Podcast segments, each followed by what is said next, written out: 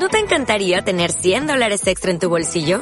Haz que un experto bilingüe de TurboTax declare tus impuestos para el 31 de marzo y obtén 100 dólares de vuelta al instante.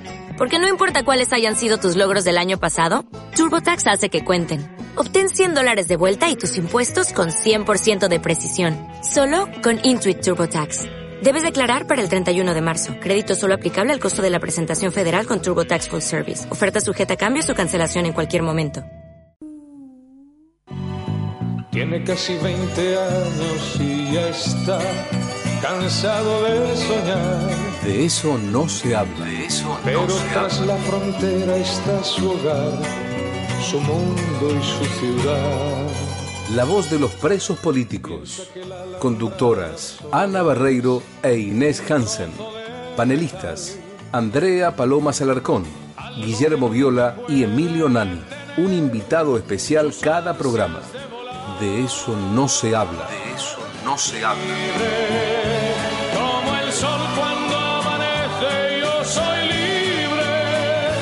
Como el Información política y judicial, análisis y opinión.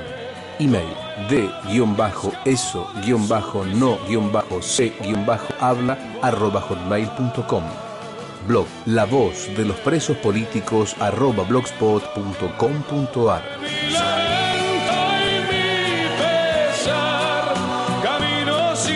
detrás de la verdad y sabré lo que es al fin la libertad. Muy bien, buenas tardes a todos. Ana Barreiro saluda a nuestra querida audiencia, a los presos políticos en particular. Y voy a dar comienzo entonces al programa número 333, Capicúa. Y es el sexto año que salimos al aire en forma ininterrumpida en este ciclo que hemos dado en llamar de eso no se habla y esta es la voz de los presos políticos. Bueno, le damos un cariño grande a Inés, que hoy no está con nosotros, a Merce, que se está recuperando de a poquito, a Marcela, que desde allá, desde el sur, nos escuchan. Este, bueno, se escuchan de varios lados, pero bueno, especialmente ella. Y voy a entonces a presentar a la mesa que nos acompaña hoy. Hola Andrea Paloma Salarcón, ¿cómo estás? ¿Cómo estás, Ana? Bueno, ¿cómo está la mesa? Un saludo a toda la audiencia, a los enfermitos, a los, de- a los viajeros y a los presos políticos que son el centro de nuestro programa. Como siempre, Guillermo Viola con nosotros, de Unión Hola. de Promociones. ¿Qué tal, Anita? ¿Cómo te va? Hola, Andrea. Un saludo también a nuestros invitados y un fuerte abrazo a todos los amigos, en especial a los presos políticos. Bueno, tenemos también en la mesa invitados especiales, son los doctores Josefina Margaroli y Sergio Maculán, ya archiconocidos por todo el público que nos escucha, por nosotros también. Les agradecemos muchísimo su presencia. Eh, luego van a hablar ellos eh, la segunda parte que dejaron inconclusa la vez anterior por falta de tiempo sobre la justicia transicional, así que luego les vamos a dar el lugar a ellos. Les saludamos a Patricia, nuestra sonidista, y bueno, y comenzamos con este programa agradeciendo especialmente a Radio TPC Todo por Chile, Radio Libertaria, que retransmite desde Estados Unidos abiertamente por Internet nuestro programa atento a la temática que nos preocupa y ocupa famosa frase de nuestro programa. Bueno, del programa, digamos, au- autor intelectual de esta frase, Guillermo, sobre todo a países latinoamericanos que también padecen esta persecución, tales como Uruguay, Chile, Colombia, Venezuela y otros tantos.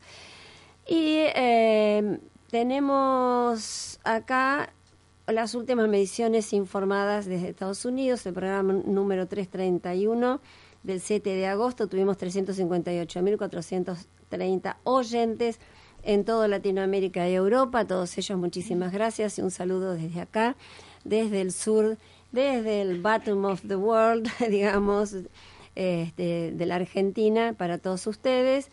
Y el programa número 332 del martes 14 de, eh, de agosto, tuvimos 380.560 oyentes, entre los cuales hubo 20 personas de Cuba y 50 de, de Nicaragua.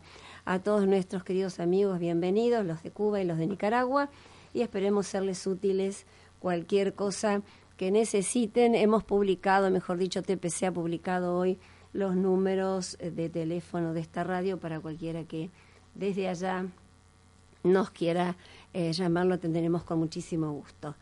Eh, bueno, vamos entonces a la presentación de nuestros invitados que ya mismo van a empezar con el temita que habían dejado inconcluso la semana anterior a la pasada. Bueno, buenas tardes, saludos a todos los, de las los que estamos en la mesa y toda la audiencia. La anterior presentación que nosotros hicimos acá en esta radio fue referida a, algo que está publicado en la página de UP, que es el autoritarismo de los organismos supranacionales, en especial la Comisión Interamericana. Dentro de este trabajo en el cual decimos cómo estos organismos del sistema interamericano y aún del sistema internacional, bajo la forma de querer defender los derechos humanos, mientras los están violando, se constituyen en eh, organismos que vienen a darle indicaciones a los estados y aún van en contra de eh, los mismos estados de derecho. Sí. Dentro de este marco, que fue todo el trabajo que hicimos, eh, nos quedaba explicar, por acá surgió la duda de qué es lo que se conoce como justicia transicional. El término justicia transicional eh, viene, digamos, siempre es la justicia que ocurre y que se da después de gobiernos o de estados en los cuales eh, hubo algún tipo de convulsión. O algún conflicto armado. sí, puede ser un conflicto armado, un conflicto social, un conflicto económico. Y después de estos conflictos viene un gobierno que tiende a componer la situación. Y son gobiernos que toman medidas para procurar la paz, en algunos casos conocer la verdad, pero para realizar acciones tendientes a la pacificación de esa sociedad. Con el nombre de justicia transicional en realidad se empezó a conocer en los 90, fin de los 90. Antes los movimientos estaban o tenían otro nombre y es el gobierno que sigue después de un periodo de transición. A través de una ONG de Estados Unidos, la ITCJ, que lo que constituía era, bueno, era un, problema político propio de, ellos, tratando de ver qué pasaba con Guantánamo. Ahora, cambiaron después totalmente de posición después del accidente de las, o el atentado, perdón, de las torres. De las torres, sí. Allí entonces empezaron a tener otra connotación sobre quiénes eran o no los que atentaban contra el Estado.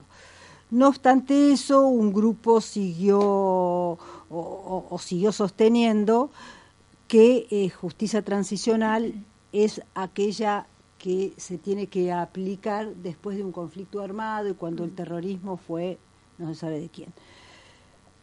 En, eh, particularmente en Argentina, el tema de la justicia transicional viene siendo apoyada por el CELS.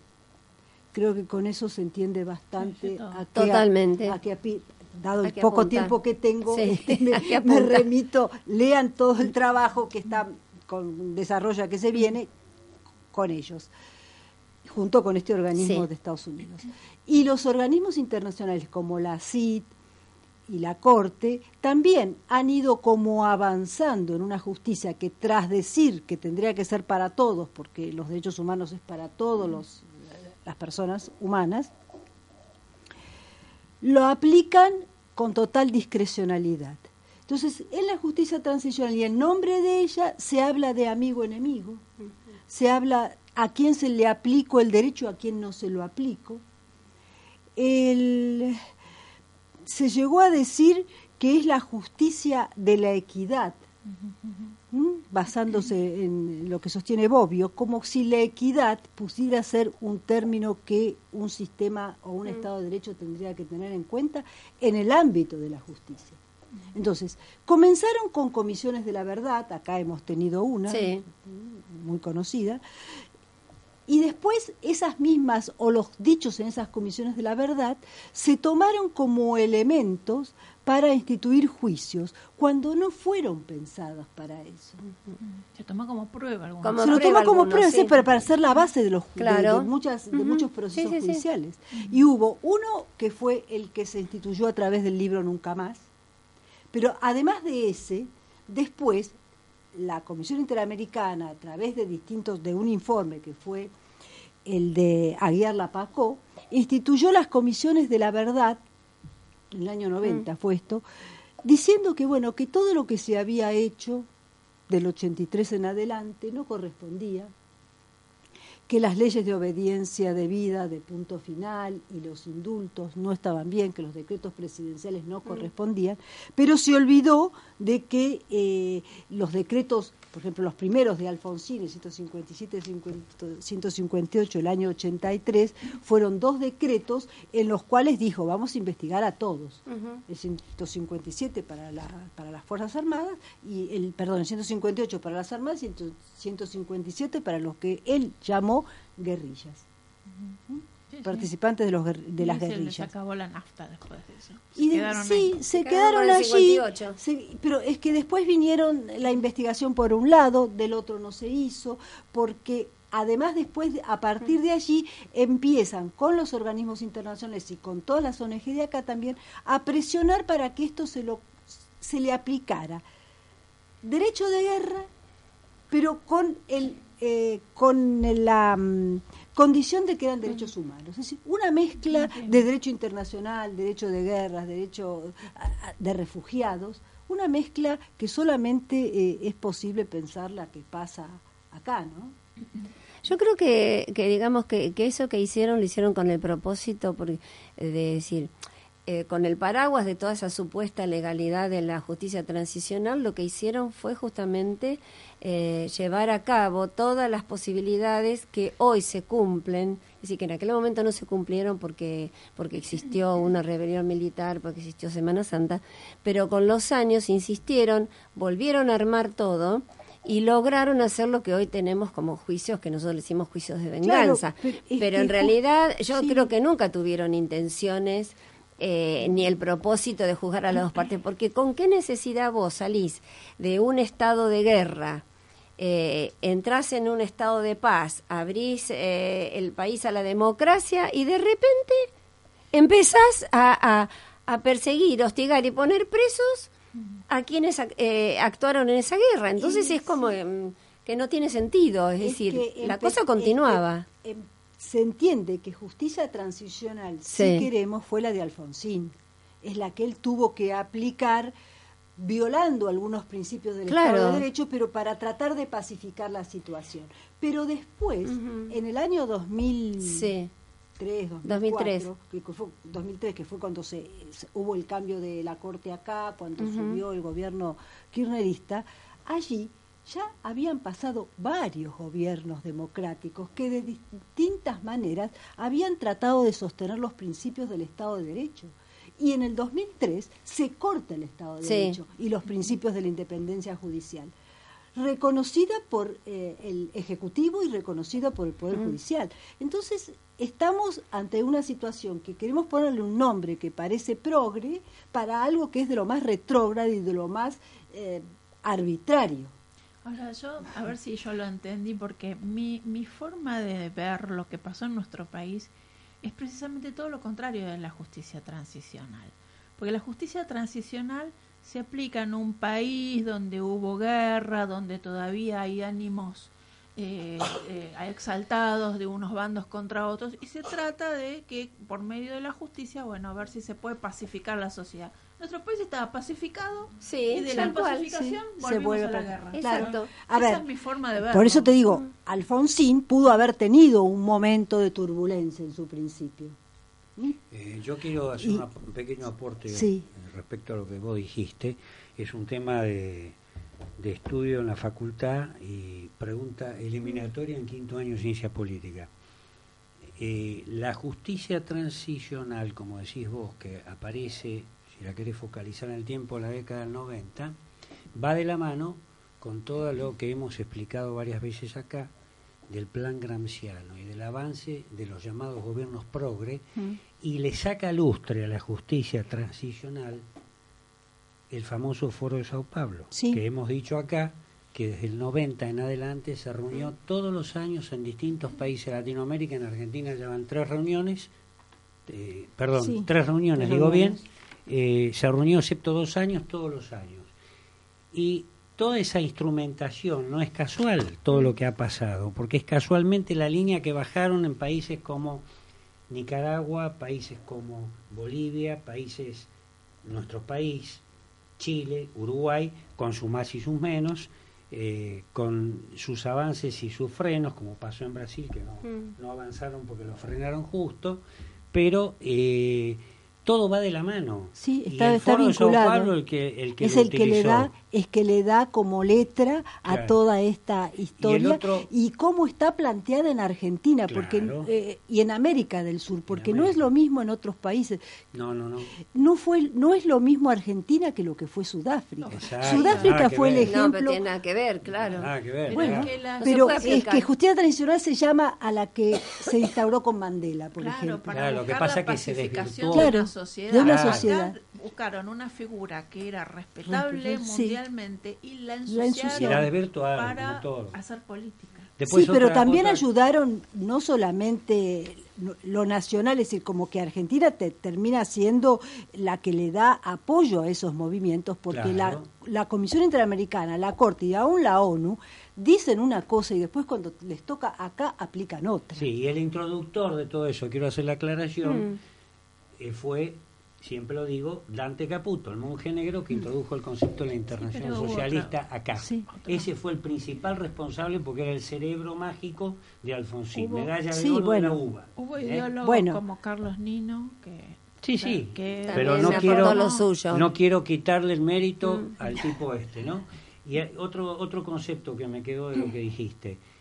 Acá en el país hubo una guerra revolucionaria, lo dijo la misma, en la misma Sí. Cámara Federal que jugó a los comandantes. Y se apli una de las causas, de los motivos, de las justificaciones por la cual nosotros decimos que nuestra gente son presos políticos, Mm. presos políticos, Sí. es porque se le aplicó un código de paz a hechos de guerra. Sí. Se lo sacó de su Se lo sacó del fuero natural, Entonces sí. están aplicando un código de paz en vez de aplicar el código de justicia militar, que era lo que correspondía y que por algo fue derogado. Nada fue casual, está No, todo agarrado. no, no, está todo, está es todo vinculado, ¿no? Cosa enhebrada, ¿no? Sí. Y bueno, porque el- volvan- volviendo al tema de la justicia transicional, lugares como Ruanda, donde hubo dos Sí. millones de, de- de gente masacrada, algún nivel de justicia le tenían que dar a la gente para satisfacer y para llegar a la paz. Pero bueno, por eso utilizaron un, un instituto que tiene esa función, pacificar una sociedad Claro. para, Para- hacer para exactamente buscar- lo contrario. sí. Claro, Usu- claro, usurparon una caja bonita y adentro metieron... Exacto. Además no tiene cabida en este país porque acá hubo una guerra contra el no terrorismo, hubo no, hubo una guerra No. este, entre argentinos, unos que, que caminaban y otros que les tiraban tiros Claro, y los no, mataban. Entonces Acá- no acá- tiene nada que ver esto ni como con tampoco, tampoco lo de lo de Sudáfrica, no, tiene nada acá que ver. no- acá no hubo genocidio. Por Ellos eso. a propósito utilizan figuras como los genocidas, hasta todo el tiempo, ¿no? No sé, no, no dejan Claro. de decir esa Para darle la importancia internacional que ellos le quisieron dar y ahí hacer el gran negocio de los no derechos pasó. humanos. Acá, eh, Pero es que eh, ni hu- siquiera el kirchnerismo Mm. logró aplicar la ley porque no, no nunca prosperó en el, en el Congreso. Claro.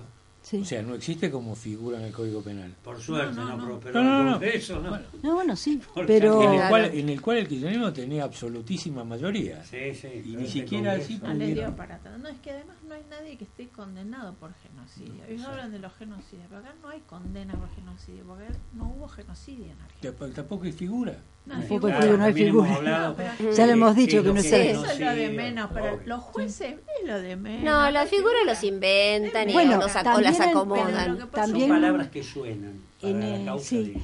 También eh, la figura del delito de lesa humanidad la instaura la Corte Interamericana cuando no está en ninguno de los convenios, de los tratados que forman parte de nuestra Constitución, que también claro. como que entraron allí a tener un carácter. No tenemos no tenemos que olvidar que esos pactos entraron a través del, De la reforma, ¿no? de la reforma que hizo convenida entre Menem y Alfonsín. Así y el que es, los sí. puso, es decir, te doy la reelección si pongo los Sí, pactos. pones estos Si pactos. pongo Pero los pactos, ¿no? Es decir, El famoso El famoso pactito. pacto de olivos. El Estatuto de Roma Mm. Sí, recién, aquí ah, entró en claro. el 2007, o sea, Claro. cuando se hizo la ley que Sí, cuando la ley que- Sí, el pero los organismos, te digo, internacionales que son los que vienen dando y bajando y avanzando por sobre su letra, sobre la letra que los rige o la que tendrían que aplicar y por sobre sus competencias. Acá hubiese venido bien el colegio romano, ¿no? Pero bueno, si lo digo mucho van a decir que estoy invocando una figura. Bueno, vamos a hacer un pequeño comentario que estamos este, acá con Sí. la televisión, Estamos en una viendo, pantalla, estamos sí. viendo la cantidad inmensa de gente que está Claro. pidiendo el desafuero de Cristina. Sí, Pepe Cristina le dio permiso, ¿viste? Ay, al juez que la llane. A mí no me pidieron ¿No permiso. vos? No, viste que no hay igualdad acá. No Bueno, todos los ciudadanos son 21 a iguales. 21 de agosto convocaron Sí. en este momento a las 19 a una marcha en el Congreso pidiendo el desafuero de Cristina y la ley de extinción de dominio. Esa no la mencionan porque Claro. les ponen muy nerviosos. Sí, a muchos. Y la causa por la cual nosotros nos fuimos, obviamente, pues estamos Estamos acá, ¿no? acá, Sí. Si no Pero en la espiritualmente tenemos varios amigos ahí también. Sí, nos, Sí, nos están representando y muy bien. Bueno, un pequeño comentario. El Sí. kirchnerismo está en el top 10 de los gobiernos más corruptos de la historia. Mm. Esta es una noticia que levantamos de Infobae, que parece que es cierta. Estaban haciendo la infografía, dijeron que la iban a ampliar. Pero hay cálculos que se desprenden de las confesiones a la justicia por parte de toda la cadena esta de pseudo arrepentidos y exfuncionarios K, que colocan al gobierno de este matrimonio como uno de los más corruptos de todos los tiempos, a la par del régimen de Ferdinand Marcos y de la dictadura de Ceausescu. Se estima, eh, porque el otro día le hicieron la pregunta y uno que tiró el dato más o menos fue el fiscal Stornelli, se estima que el total de lo hurtado ha sido de 37 mil millones de dólares. El total de todas las causas. Es una estimación grosa, ¿no? Ahí termina la noticia. No sé si no te quedas corto, mira, porque por Bueno, lo que por estoy eso. viendo que se está recuperando. Pero solamente Mm. contabilizando la obra pública. Entonces, Ah. yo digo, pensemos que hace poco el presidente actual fue a pedirle 50 mil millones al Fondo Monetario. Y estos delincuentes, porque no les cabe otra, se llevaron 37 mil millones. Y todavía el Congreso duda En, la ley de la- extensión de dominio y sí, demás. en aprobar ¿no? la ley. Habría que ver la extensión de dominio como les toca a ellos. Por eso están dudando de sacarla. No escupir para arriba. Obvio. Bueno, voy a, voy a pasar antes de, de seguir con, con esto para no olvidarnos un, un aviso, ya que estamos hablando de, movilizaciones y eso. Misa por las víctimas del terrorismo el 26 de agosto a las 18 horas. El obispo castrense, Monseñor Santiago Olivera, oficiará una misa en la capilla San Lucas, Instituto Juan Pablo II, en Combate de los Pozos 2073. Combate de los Pozos 2073 una misa por las víctimas del terrorismo oficiada por Monseñor Santiago Olivera. Y bueno, yendo al tema de, este, de la carta que escribió Monseñor, eh, realmente ha tenido un gran impacto. Este, se han disgustado mucho, por supuesto, nuestros amigos de Página 12. Este, y el eh, Monseñor eh, dice lo siguiente, que hay que hablar de la cultura del encuentro. Dice que no es fácil transi- transitar la verdad. Es decir, no es fácil para los mentirosos. Nosotros estamos transitando la verdad con gran sacrificio y realmente nos, nos resulta difícil, pero no porque transitemos la verdad, la verdad es difícil, sino que lo que nos resulta difícil es soportar el tránsito al que nos han este, impuesto estos juicios de venganza. Y bueno, dice que por diversos temas, ¿no es cierto? La verdad se oculta y se tergiversa y que tampoco se habla mucho de esto, no es hablar, eh, no es fácil hablar de esto, eh, porque algunos piensan viste que, que está mal visto, que es políticamente incorrecto, no lo dice con estas palabras, por supuesto pueden ser tildados de cobardes o de permanecer callados frente a tanta injusticia y al dolor de muchos. Dice que al asumir su obispado, él lo que este, quiere y lo que está tratando de hacer es de tender puentes. Eh, porque ha observado como embanderados en derechos del pasado se cometen hoy graves e intolerables e injustificables injusticias. Dice que algunos miembros del Poder Judicial, con el silencio cómplice de algunos de ellos, y, de, otros poderes eh, y de buena parte de la dirigencia nacional se cometen estas injusticias terribles. Y dice, veo también que silenciados los sufrimientos de tantas víctimas de violencia en nuestra patria perpetradas en tiempos de democracia, equiparándolas a otras impunidades presentes. Bueno, por eso eh, el tema de que va a auspiciar ahora una misa. Creo que la va, la va a repetir el tercer domingo de cada mesa esa misa. Ah, Así que hay que estar atentos, eso me parece muy bien, para tener ya una secuencia de visibilización de las víctimas del terrorismo. Bueno, acá hay unas palabras que ya conocemos, porque dice necesitamos transitar caminos de verdad y de justicia, ¿no es cierto?, eh, para alcanzar la paz. Eh, también habla que debemos pedir justicia con fuerza, coraje y valentía porque muchos hermanos argentinos mueren en las cárceles. Y él mismo se pregunta, ¿es esto justicia? Y dice, su santidad, por el Papa Francisco, dijo unas, a unas presas en una cárcel de Chile, una condena sin futuro no es condena humana, es una tortura. Eh, más allá de imputaciones y penas, todo ser humano tiene dignidad y nadie puede privarlo de ella, todos podemos rehabilitar, rehabilitarnos. Eh, ahí, bueno, yo disiento un poco con algunas, algunos términos y algunas frases que, que Monseñor eh, explicita acá en, su carta, porque, bueno, no, pero bueno, no lo vamos a discutir eso ahora. Lo importante es que la Iglesia dio... Eh, ha hecho un acto importante de presencia claro, se hizo, conocer, se, se, hizo escuchar y sobre todo el obispo castrense que tiene que oportunamente, con las Fuerzas Armadas. Que oportunamente el tuerto quiso eliminar el cargo en una demostración de que no, no, lo eliminó. llevarse por delante. claro. Quería llevarse por delante también el Vaticano. No nos olvidemos de eso. No nos olvidemos de eso. Y no pudo. Eh, pero gracias a Dios salió el obispo castrense a, a, pronunciarse de esta forma. Bueno, ¿querés, eh, ¿querés que vayamos, eh, por ejemplo, a, recordar las víctimas del terrorismo? Así, muy rápidamente, ¿o tenés un, un comentario? Eh, hay una ah, okay. la voy a hacer rápido, eh, y un poco cuál es el, el, sentido que quiso darle la Asociación de Abogados. Ah, porque es la contestación a Monseñor Olivera, tenés razón. La Asociación de Abogados por la Justicia y la Concordia contestó con la idea de no dejarlo solo, hay que apoyarlo. Sí, por supuesto que hay que apoyarlo. se le mandó una carta a él, se mandó una carta a varios medios, la única que la publicó fue La Nación, y dice en, muy sucintamente, lo voy a cortar porque es más larga, Estimado Monseñor, en nombre de nuestra asociación, eh, cuyo objetivo es luchar por la vigencia de la justicia y la concordia, expresamos nuestra solidaridad y apoyo a vuestra excelencia por su carta publicada en La Nación, sus términos testimonian el compromiso con la verdad, pues nada es más cierto que su denuncia acerca de la situación que viven los detenidos por delitos de lesa humanidad, que resulta, como usted afirma, una vergüenza para la República. La cortó sí, sí, sí. Porque, eh, bueno, pero la pueden leer en La Nación. Pero es lo medular de Lo importante es que lo que se busca es no dejarlo solo, porque ya sabemos lo que se hace. Y también la pueden leer en el blog de Justicia y Concordia. Sí, sí.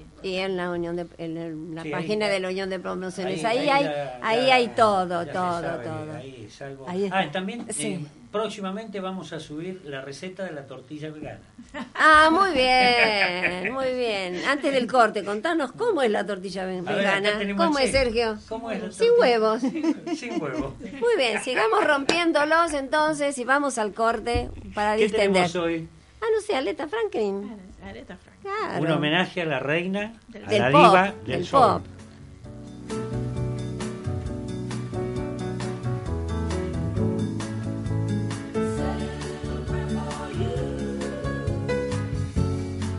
woman I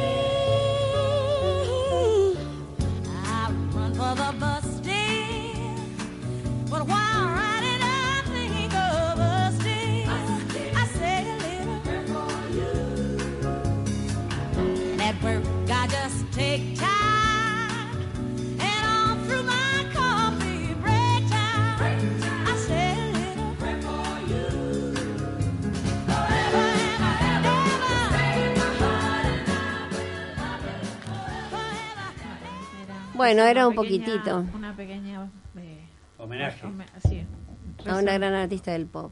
Es una pequeña oración por ti. Ujú. Una pequeña plegaria. Sí. Muy bien, y vamos a seguir un poco con más de redondeando el tema de justicia transicional con la doctora Josefina Margaroli. Josefina. Sí, eh, bueno, como para cerrar un poco el tema de justicia transicional que busca eh, la, la pacificación de una sociedad con la verdad y con la reparación que la verdad puede significar, acá se ha en nuestro nuestra Argentina esto se ha trastocado y tenemos que la verdad se cambió por mentira, se hizo lo que consideramos una subversión del lenguaje en todos sus- en todos los términos, de la verdad no hay, porque ni siquiera se puede decir lo que es la historia, y de la de los principios del derecho, como es la igualdad, como es la, la reparación, tampoco los tenemos porque no hay justicia, sino que una justicia donde no hay principio de inocencia, donde no hay igualdad,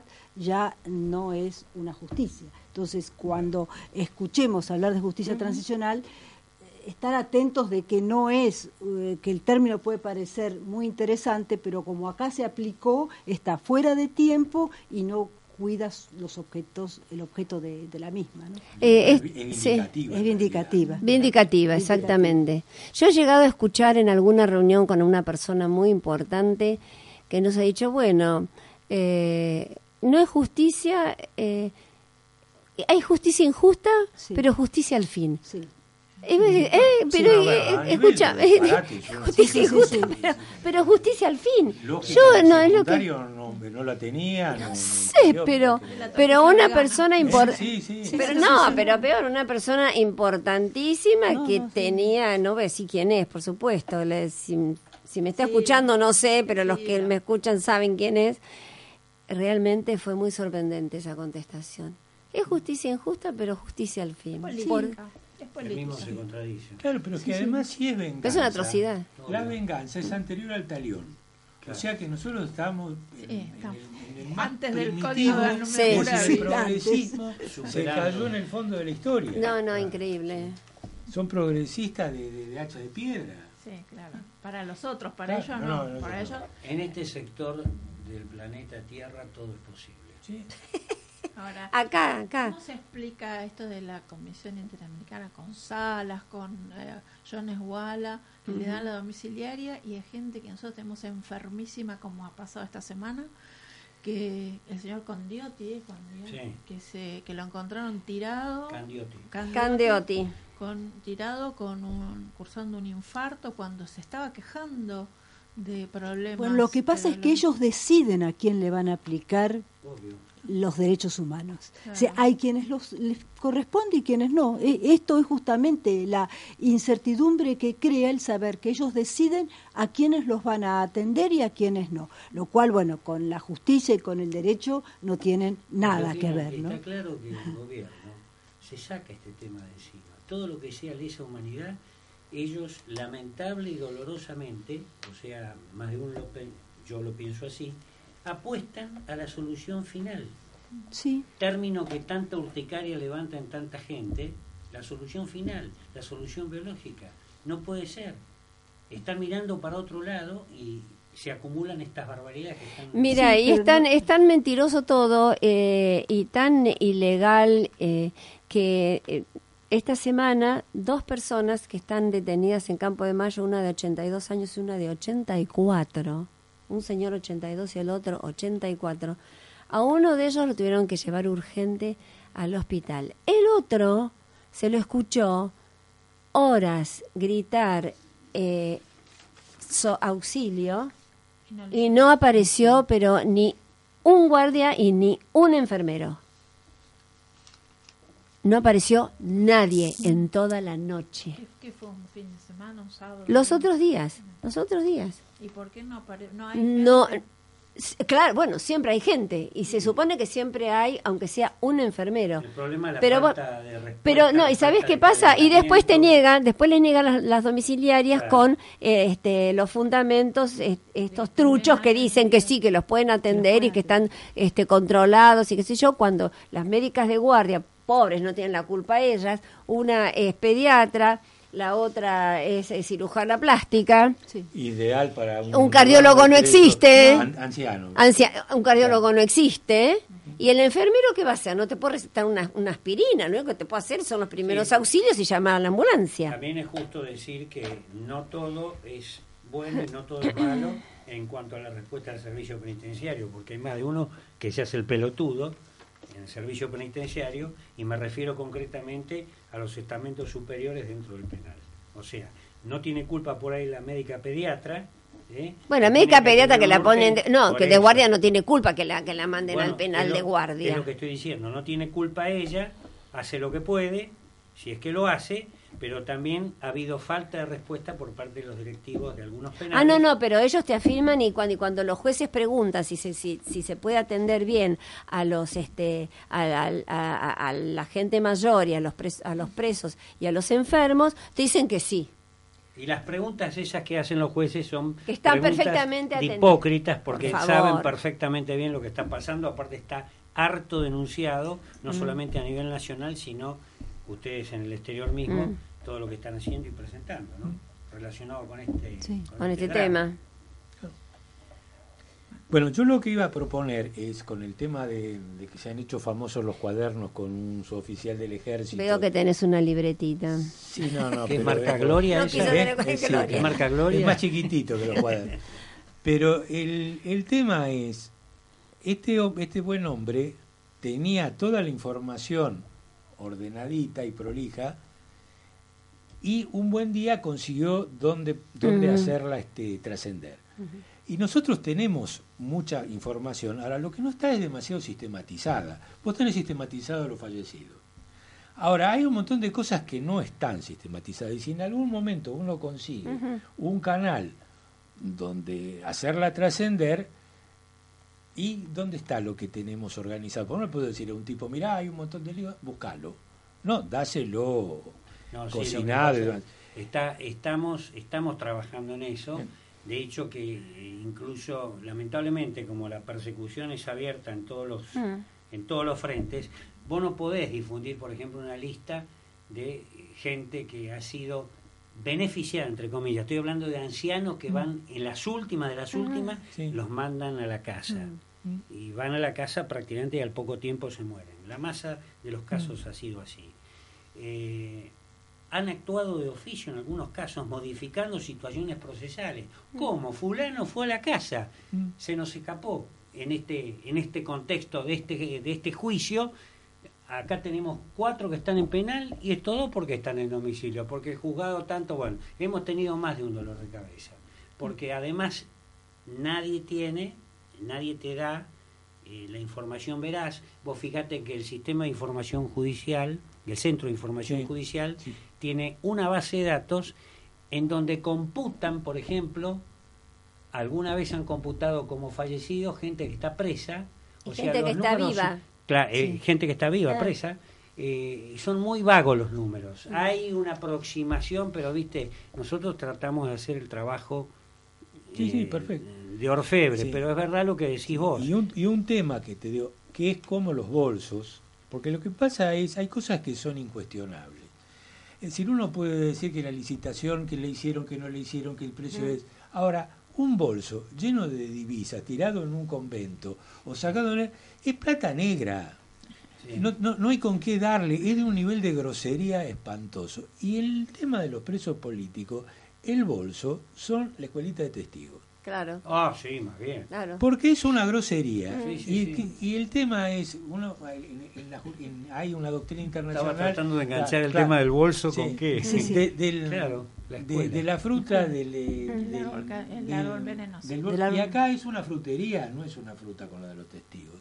Entonces yo creo que hay que hacer, con vos, eh, con Ana lo hemos hablado, es tratar de armar unos videitos, aunque no sean este cuadernos o libretitas, con los más falsos, pero cortitos, es decir, 10 minutos, 15, y empezar a mostrarlos. Con los testimonios. Con los testimonios, este pedacito de ser los más groseros, el que pide ir a donde cobro. Ustedes plantaron la denuncia Sí, de la escuela de testigos. Sí, sí, nosotros la hemos Bueno, sí. planteado Nosotros la hemos plantado desde siempre. ¿Tenés idea cómo está la situación ahora de la escuela de testigos para darle a la audiencia? Y sigue funcionando. El De la última vez que tuvimos una reunión con, con algún funcionario, no, pero ahora no entrenan más y ya, ya están entrenando. Claro. Claro. Ahora, ahora el centro sigue funcionando Sigue y que El centro sigue funcionando, plata.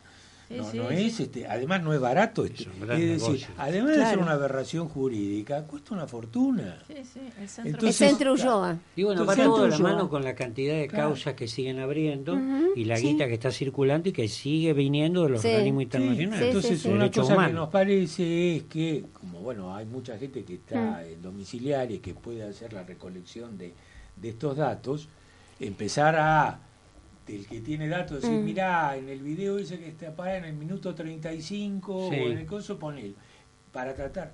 Y después de lo que están en la casa, porque digamos que se puede hacer, porque Amelón y González. y González escribieron un libro sin internet y tiene un montón de información.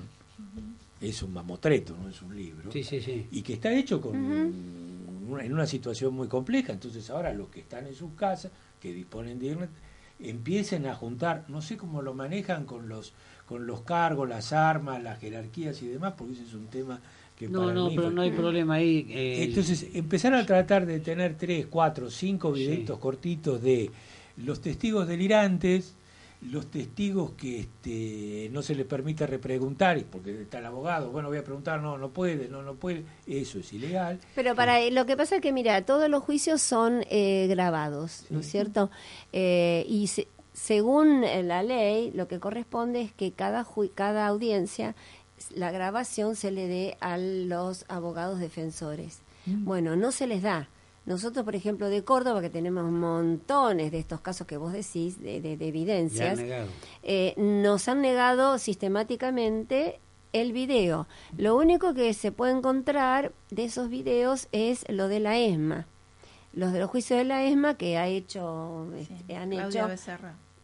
han hecho unas, este, unas, unos videos cortos Sí. donde se compilan, digamos, eh, distintos testimonios, como por ejemplo una testigo que dice que ella tenía 11 meses cuando iba en la camioneta con su hermana de 4, cuando fueron, según ellas, atacadas por una patrulla. eh, su padre y su madre murieron en el ataque y que ella tenía 11, 11 meses, pero que se acuerda que le parecía que la camioneta te- era roja.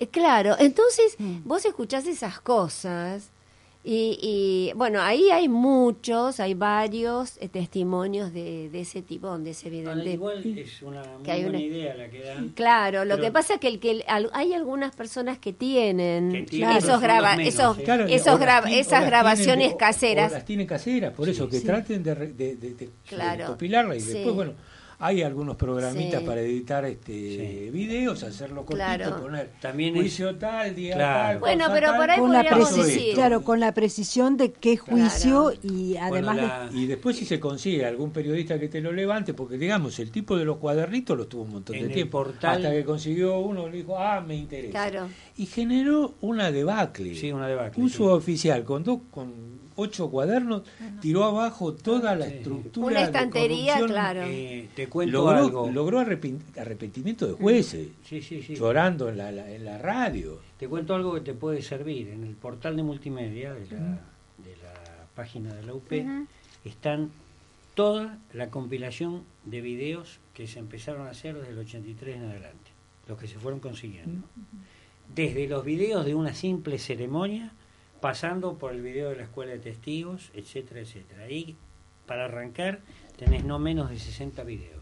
Sí, pero que en alguien lo portal. compile, porque eh, yo no Están ahí compilados y clasificados. Vos Ah, decís, pues, digo, hacer unos haga- cortos. haga, haga unos cortitos Ah. videos que sobre te- los que pongan estén, claro. el, el- El cuál es está. claro cuál es el proceso Sí, sí, el sí, sí. videíto, y después bueno los meterás en YouTube Al- alguien tiene este Pero, por Eh, ejemplo, Kuzman, que tiene una página, él solicitó a todos los que tengan este tipo de videos que él se los... eh, se los Y que entra a la página, está abierta. él tiene varios, varios pero por de eso no sé quién es pero donde- lo que pasa es que no se efectiviza eso es lo que me Sí. refiero Claro. No se que el material está seguro. Página prisionero en Argentina. Entonces, claro, Hay una hacerlo, parte que eh, dice testigos truchos y... De- Claro. él de ahí yo le voy a, me voy a poner en contacto con él y voy a decir que entre en, la, en la- el portal de multimedia nuestro y ahí lo saca. Tiene una Hay cosa una que cosa que es bueno decirla. De- en- a raíz de toda esta lucha que llevamos adelante todos estos años, ya llevan como 15 años, hablando en términos redondos, se está desde el primer día sistematizando todo, Sí. porque antes no había nada. Estos tipos que hicieron, laburaron 30 años. Bueno, ese laburo lo estamos haciendo ahora nosotros. Y como bien decís vos, es una buena idea, hay que, bueno, hay que pulir lo que tenemos. Está bien. Precisarlo, ¿no? Hacerlo. No, no, a través de este medio queremos invitar a todos los que tengan una grabación, ya sea casera, ya sea de la que da el, la da el tribunal, o, o, este, y la que le tenga identificada los minutos y todo, porque yo, yo sé que algunos tienen. Sí, sí, algunos sí. Este, que por favor, bueno, se comuniquen con cualquiera de nosotros, pueden, no sé, comunicarse conmigo, anamagibarreiro.gmail.com o con, o, o con el, este, con la página de la Unión de Promociones, que es lo más fácil de acordarse. Eh, Y ahí, ahí hacemos toda la compilación y Claro, eso se claro. hace fácil. Claro, porque Y después el, el vemos el, es- el modo. No, pero eso, Sí. hacerlo es lo más fácil. El tema es recopilar toda esa información, porque hay quien tiene, por ejemplo, en Mendoza o tiene en Neuquén un videíto que alguien sacó. Bueno, este, todos esos videos, Claro. de alguna forma yo traté de ir O alguna grabación. todo, pero hay algunos, como Claro, bien dice Ana, claro. que están dando vueltas. Claro, uno vuelta, puede sí. decir pueden alguien, sí, recuperar. pero- porque son miles Sí. de horas de video, Sí, sí, porque sí. son Sí. Un montón de juicios Sí. de- con, con repeticiones. y Pero siempre hay, en todos los juicios a, hay. ¿A quién te Lo que pones pasa- a leerlo? Te- tenés que poner un montón de gente a mirar videos. Lo que pasa que lo que hay hay que aprovecharlo porque como dice Ana, en la mayoría de los juicios les niegan a la defensa la Claro. posibilidad de llevarse el video. Claro, Eso es verdad. sí. Pero si conseguís alguno, después podés presionar Sí, sí, para sí. que te den los otros. ¿viste? Bueno, vamos a las eh, rápidamente a las efemérides del 22 al 28. Sí, después le damos lugar a Josefina si tiene algo más que agregar o ya, Sí. re- ya. Con respecto a las históricas, el 23 de agosto, en la fecha, eh, una comisaría de Rosario recibió una llamada avisando que podían encontrar un bulto que les podía interesar. Así fue como se constató el hallazgo del cuerpo del entonces teniente coronel argentino del Valle de la Rabúe. Luego que la antedicha organización terrorista, el ERP, lo secuestrara el 10 de agosto de 1974, manteniéndolo en cautiverio dentro de una denominada cárcel del pueblo. Recordamos que el cuerpo del mencionado oficial fue encontrado en un baldío dentro de un revestimiento plástico y presentaba una impresionante delgadez tras haber perdido algo más de 40 kilos. Tenía importantes contusiones craneanas, escoriaciones en diversas partes y evidencias de pasaje de corriente eléctrica. Los forenses intervinientes determinaron que en definitiva su muerte se terminó produciendo por ahorcamiento. Recordamos que el teniente coronel Larrabur estuvo secuestrado, eh, sometido a todo este tipo de vejaciones durante 372 días. Bueno, los eh, contemporáneos muertos en cautiverio, aquellos que sin estarlo se encontraban bajo proceso judicial del ejército argentino, el 22 de agosto de 1994, el general de brigada Ramón Juan Alberto Camps, el 25 de agosto de 2015, coronel Ricardo Benjamín Isidro de la Vega, de la Armada Argentina, el 22 de agosto de 2014, el capitán de navío Carlos Alberto Padula, 22 de agosto de 2015, suboficial mayor Víctor Francisco Cardo, 23 de agosto de 2010, el contraalmirante Juan Carlos Malugani, 24 de agosto de 2015, suboficial mayor Omar Antonio Ferreira, 25 de agosto de 2012, capitán de navío Fermín Areta y 27 de agosto de 2008, capitán de navío Carlos José Paso. Muy bien, y para hacer un poquito de memoria, vamos a una frase célebre. Y dice así, hicimos cosas monstruosas que tenemos que discutir. Las organizaciones guerrilleras eran verticalistas, no se podía desobedecer. A esto para los que dicen ¿no? que eran jóvenes idealistas. Hubo casos en que oponerse a Firmenich o a Santucho era jugarse la vida. Así, ¿no? El padre Mujica le pasó lo que le pasó. Miguel Bonazo, alias Cogote, oficial montonero, reportaje de la revista Gente de 1998. Uno de los indultados, ¿no? Así lo es. escuchás hablar y Terrorista pare- indultado. lo escuchás pontificar, no hablar y nadie dice nada. Bueno, lo último, para dejarle paso a Josefina, recordamos la perlita del Nunca Más. Antonio Ángel López Polsino, Miriam Susana Moro Berreta de De Vicenzo, nombre de guerra Charito. Los dos eran montoneros. El 29 de septiembre del 76 fueron encontrados sus restos en Casilda. La segunda había sido enterrada como NN en dicha localidad cuando luego la identificaron. Lo insólito es que figura como desaparecida en el Nunca Más de la CONADEP, edición 2006, tomo 1, página 614. Josefina. Referencia Roberto Baschetti. Sí. Atenti. Bien, eh, un poco cerrando esto, tengamos en cuenta que uno de los principios del derecho es el derecho a la verdad. Y el derecho a la verdad implica que podamos buscarla y difundirla porque implica el derecho a decir la verdad que uno tiene, el derecho a manifestarse.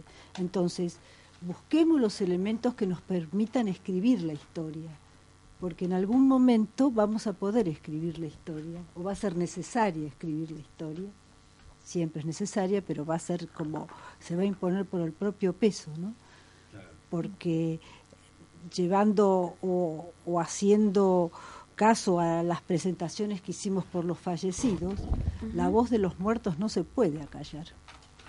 Y han sido ellos, y han sido siempre los muertos en los genocidios o en los procesos más dolorosos de la historia los que tienen más voz y más fuerza. Es verdad. Sí, inclusive Zaffaroni habla de la voz de los muertos y que es incuestionable. Dice que si hay una verdad es la voz de los muertos. El que él no escucha, por supuesto. A lo que yo digo, no, de, lo, que yo hago. Así sí, pero no de todos los muertos, porque mentirás tus muertos y los otros muertos no hablan. O decir, o nadie los escucha. Nadie los escucha, diría yo, porque hablar... Por eso busquemos los datos, acerquemos el material un poco ya elaborado o trabajado para poder acceder a él. Vos decís, el, vos decís el material actual de los, material... muertos actuales, es decir, de los muertos... no, eh, yo digo el de los procesos en los cuales esos muertos han pasado, claro. o las situaciones que se tengan como datos concretos de tal día, tal lugar, de tal penal no recibí la atención, porque bueno, es la manera de tener datos precisos sobre todo esto. Claro. El otro día un abogado, un abogado me preguntó, ¿vos crees que esto tenga una salida? Yo en este momento le contesto ni. Mm. Ni sí, ni no. O yo, o ni, eh, como decía un, un profesor que tenía de sociología. El tema está que en algún momento esto tiene que explotar, porque todo lo que se está escribiendo, lo que se está presentando, lo que se está denunciando, no puede caer en saco roto indefinidamente. En algún momento van a tener que dar explicaciones, así como estos atorrantes tienen que dar explicaciones de toda la guita que se han afanado. Y busquemos los datos, ¿Mm? porque los datos son los que te dan el fundamento y la verdad. El otro puede ser opinable, pero el dato no hay que dejar de tenerlo. Exacto.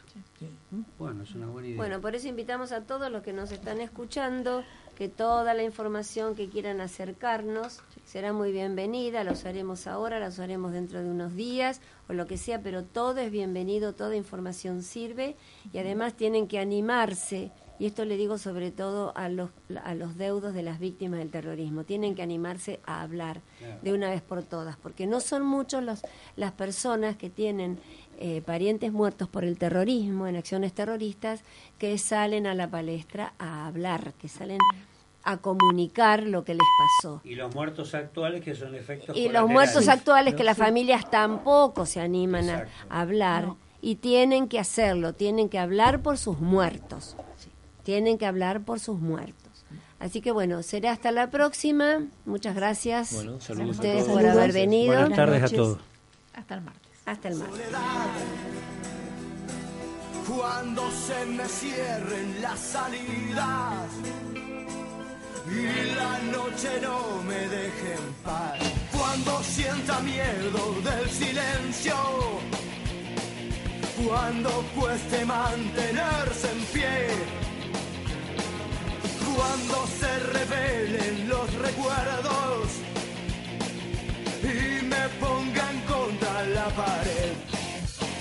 Resistiré, erguido frente a todo ¿No se merece tu familia lo mejor? Entonces, ¿por qué no los mejores huevos? Ahora, Egglands Best están disponibles en deliciosas opciones. Huevos clásicos, de gallina libre de jaula y orgánicos de Egglands, que ofrecen un sabor más delicioso y fresco de granja que le encantará a tu familia. En comparación con los huevos ordinarios, Egglands Best contiene la mejor nutrición como 6 veces más vitamina D, 10 veces más vitamina E y el doble de omega 3 y B12. Solo Egglands Best. Mejor sabor, mejor nutrición, mejores huevos. Visita egglandsbest.com para más información.